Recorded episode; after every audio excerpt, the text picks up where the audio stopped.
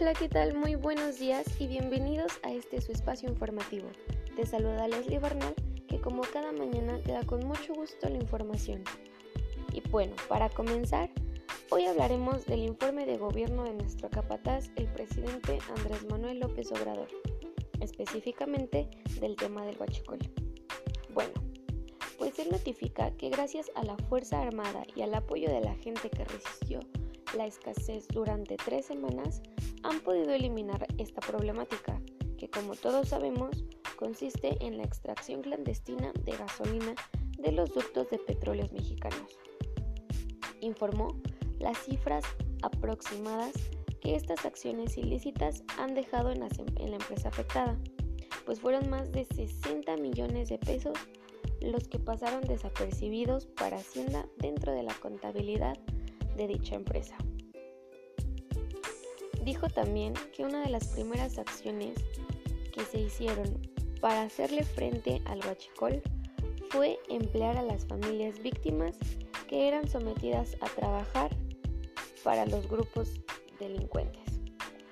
Aquí podemos observar cómo tres de los agentes económicos juegan sus cartas para eliminar esta problemática. El gobierno exhorta a las empresas para dar empleo a estas familias y así ir haciendo menor el daño que causaron a Pemex. Gracias a estas acciones, el robo de combustibles ha disminuido un 94% y se han recuperado 50 millones de pesos.